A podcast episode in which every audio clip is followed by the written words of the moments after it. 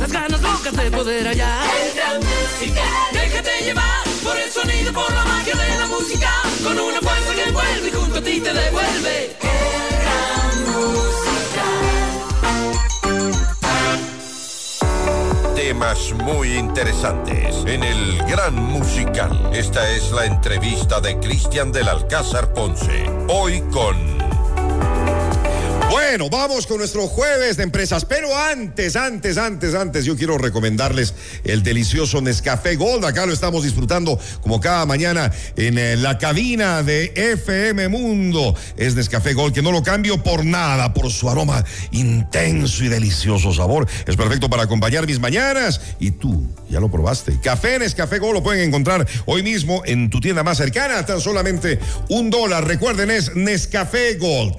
Bien, es nuestro jueves de empresas, arrancamos nuevo año y claro, todos queremos que nos vaya mucho mejor en nuestros negocios, en, eh, los emprendimientos, en, eh, en, lo que hacemos en el día a día, en la parte profesional. Nos acompaña esta mañana un muy buen amigo de toda la vida, Santiago Delgado, docente de la Escuela de Negocios de la UDLA, eh, distinguido empresario también ecuatoriano. Santiago, bienvenido, gracias por estar con nosotros. Buenos días. Gracias, Cristian, me da mucho gusto verte. Hace Igual. tiempos desde que compartíamos aula y, y Así es, compañeros de colegio Buenos, buenos tiempos, Santiago. Qué chévere eh, tenerte acá y hoy para que nos, nos guíes un poquito de cómo hacer para que este año en la parte profesional nos vaya mejor. todos hacemos nuestro checklist. Muchas veces nos enfocamos más en los temas personales de uno que está bien, pero también hay que prestarle la atención a lo otro, ¿no? Para que en la parte profesional, en la parte empresarial, nos vaya bien.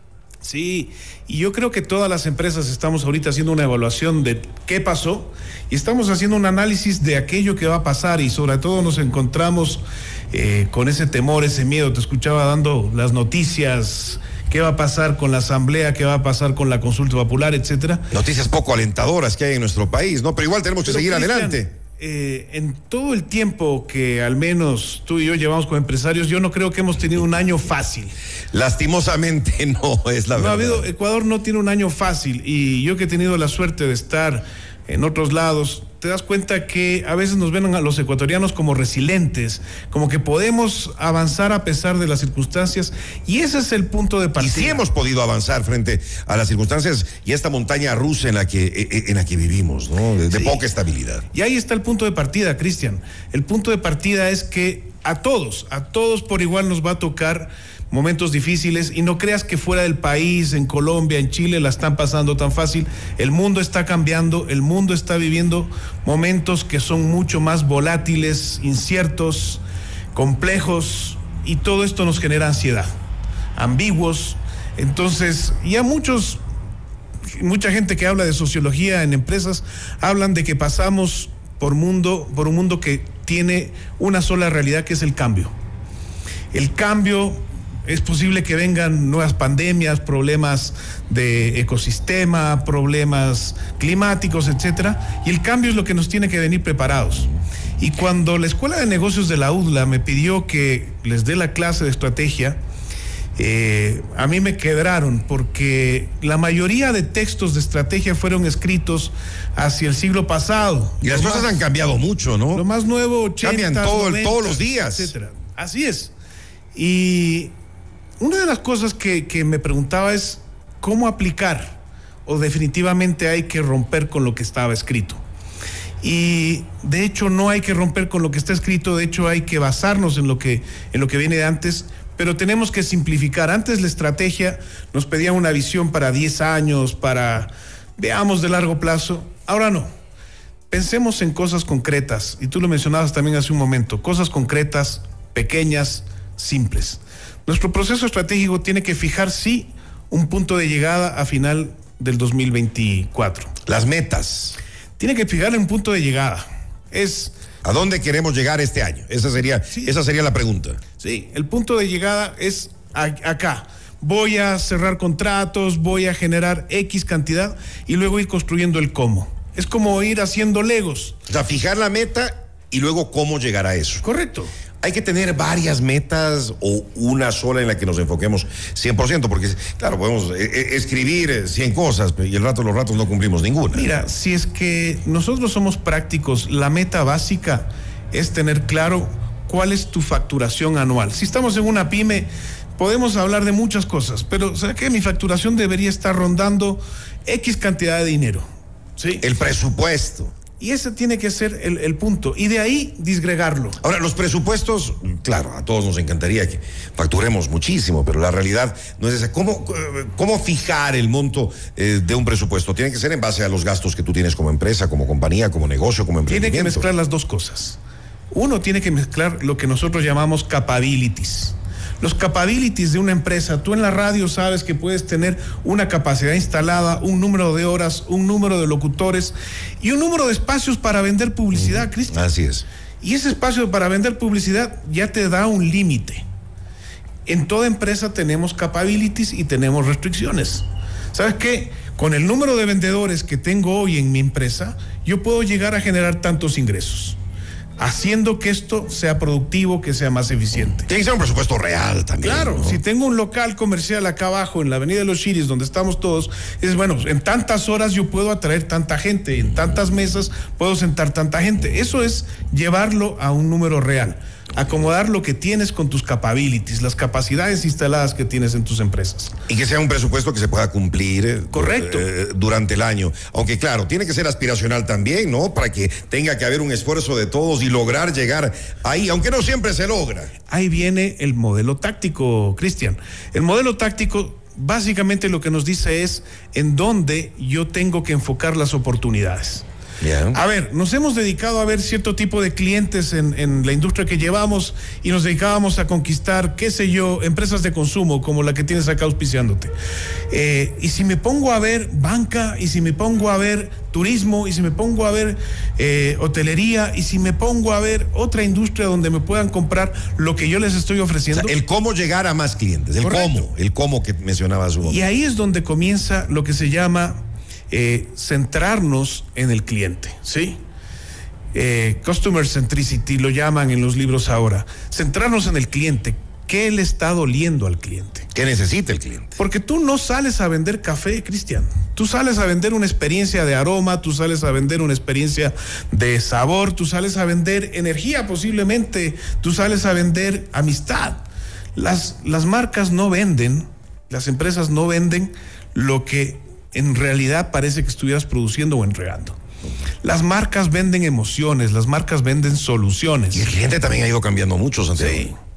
Tú sabes, yo, yo, he pasado en algunos casos vendiendo temas de cosmética y belleza y tú no vendes un perfume, tú no vendes un shampoo, tú vendes el resultado y lo que la gente siente cuando usa tu perfume, cuando usa tu shampoo.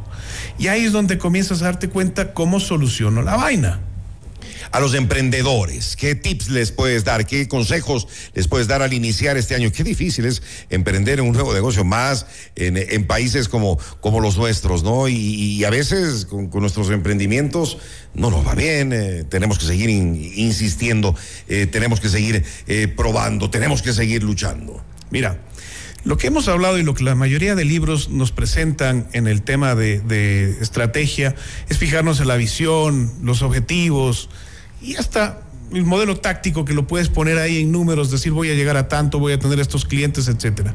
El problema que tienen no solamente las empresas pequeñas, sino las grandes, es el cómo. Y en el cómo nosotros tenemos que dividir nuestro tiempo. Así como dividíamos las capacidades para llegar al número, tenemos que dividir nuestro tiempo. Y en los libros que ahora estás encontrando, el problema real es que muchas veces ni el 80% de las empresas logran llegar a con, concluir ni el 30% de lo que dijeron que iban a tener como estrategia o como objetivos. O sea, la conclusión, el llevar a cabo una estrategia está muy, muy poco probado. Y lo primero, no te fijes muchos objetivos. Fíjate pocos objetivos que puedan ser cumplibles como lo mencionábamos. Y divide estos objetivos en periodos de tiempo trimestrales. ¿Qué hitos trimestrales yo voy a poder conseguir? En este trimestre voy a salir a ofrecer un nuevo producto, voy a hacer un lanzamiento. Perfecto. ¿Cuándo? ¿Quién es el responsable? ¿En qué mes? ¿Qué fecha? Esos hitos trimestrales los vamos a separar en momentos mensuales de evaluación. Y en momentos mensuales en los que tengo que ver si es que lo que estoy diciendo que voy a avanzar lo puedo avanzar. Si es que dejas a la deriva tu objetivo estratégico, no lo vas a conseguir. Tienes que dividirlo en partes. Ese millón de dólares. Trimestres, puede ser trimestres, puede ser trimestral, meses, eh, incluso- bimestral. Incluso, semanas. Y hay empresas que necesitan dividirlo en días. Si tú pones una cafetería acá en la calle, tú tienes que saber que todos los días tienes que atraer 20, 30, 40 comensales para que puedas cumplir el número. ¿Y cómo lo hago? Ahí es donde comienzas la oferta, lo que tú estás diciendo, la primera fiesta del año, lo que, lo que quieras. Pero si tengo que tener puntos de inflexión en mi cumplimiento, los tengo que ir creando posiblemente diario, semanal, mensual y evaluar. Cierro mes, evalúo. ¿Qué pude cumplir, qué no pude cumplir? Cierro mes, vuelvo a evaluar. Cierro trimestre y hago una gran evaluación. Sea, evaluación constante. Sí, en el trimestre digo, oye, estoy superándolo todo, pongamos la vara más arriba, pues. Y si no te está yendo bien, ¿qué hacer, Santiago? Tenemos que reajustarnos. Pero sobre la marcha. Yo puse unas capacidades para llegar al millón y no me está dando el número. ¿Y ahí qué haces? lamentablemente voy a tener o que ajustar algunas cosas para poder llegar al fin de año o meterle más leña al fuego para decir, mira, me quedo en este número, me falló esto, me falló esto, pero ser reales, ser concretos. ¿Sí? Si el primer trimestre no lograste todo lo que dijiste que ibas a lograr, pero lograste un buen 70%, 80%, no solo del número, Cristian, sino de las actividades que ibas a tener para lograr el número. Porque el problema no es el número, viejo. El problema es cómo llego al número. Si tú tienes una fuerza de ventas que todos los meses tiene que cumplir, qué sé yo, 10, 15, 20 mil dólares, no les vas a pedir solo el número. ¿Con cuántos clientes lo haces? ¿Cuántas visitas tienes? ¿Cuál es tu efectividad diaria de visita? ¿Cuál es tu efectividad de cierre? En eso me debo fijar. Porque muchos vendedores llegan, ¡ay, mira, jefe, cumplí el presupuesto! Dos clientes, ventas muy grandes que a la larga son un boomerang. Tienes que tener también un equipo motivado, Santiago. Eso es, eso es importante, ¿no? Es cierto, el equipo motivado tiene que ser una motivación que englobe el propósito que tiene tu compañía. Como te decía hace un momento, no vendemos café, vendemos algo por lo cual el café es atractivo, ¿sí? Lo que nosotros tenemos que hacer que el equipo sienta ese e- e- es- esa meta, ese objetivo, ese propósito que tiene la compañía y lo hagas tuyo. A veces nos olvidamos de la gente y creemos que traer un super motivador le va a cambiar la forma de ver la vida. Y no va por ahí. No, la motivación viene de adentro y la fuerza de ventas tiene que motivarse ¿Y de qué adentro. pasa cuando tienes un equipo desmotivado, que, que- que- que no tiene la fuerza como para hacer lo que tú como empresa necesitas? Yo creo que hay que ir a la causa, ¿sí? Y muchas veces vuelves a aquello que hablábamos. Tiene las herramientas. ¿Está ent- entendiendo para qué sirve el producto? ¿Está entendiendo cuál es el propósito de esta compañía? Tú ves ahora muchas empresas, muchas cafeterías, restaurantes que ya no abren para vender comida.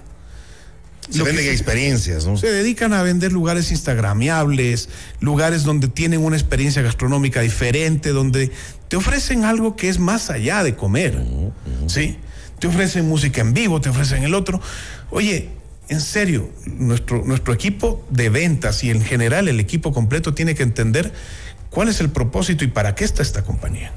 Si no hay esas herramientas, si no hay esa visión, si no hay ese diálogo previo, creo que los emprendedores tenemos que cuestionarnos si estamos haciendo bien nuestra chamba, porque a veces somos nosotros los que fallamos, no es la fuerza de ventas, papá. Interesante. Hay que abrir la mente también en, eh, en este 2024, Santiago. Correcto, porque siempre vamos a tener contratiempos, siempre vamos a tener un político de turno que no nos está ayudando en, en- en la, en la- en la jugada. Siempre va a pasar. Estamos en Latinoamérica, Cristian. Y yo creo que ya no estamos en el momento para estar echándole la culpa a los demás. Hoy en la mañana estaba en una, en una reunión con, con mi fuerza de venta y les decía, dejémonos de estar poniendo la culpa de lo que nos pasa en lo externo. Hagámonos cargo de, lo- de aquello que puedo controlar. Y si he controlado aquello que puedo manejar y no di el número, realmente es porque está pasando algo mucho más fuerte que yo. Pero normalmente cuando sabemos hasta dónde podemos manejarnos, podemos lograr y llegar muy lejos. Qué interesante. Bueno, vamos a meterle toda la fuerza entonces a este nuevo año, Así Santiago. Cristian. Y yo les deseo a todos que tengamos un año espectacular desde el punto de vista de negocios. Sigamos aprendiendo. No solamente podemos aprender en universidades, en- aprendamos. Cada vez es más asequible el conocimiento. Aprendamos siempre. Y como decías, no solamente los libros, que muchos ya son muy antiguos y se quedaron con cosas del pasado, sino con las cosas que hay hoy. Sí, y ten conversaciones interesantes.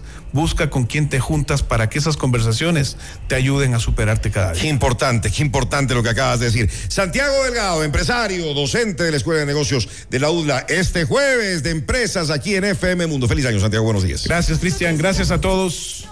Cristian del Alcázar Ponce, tu anfitrión. El programa estelar de FM Mundo.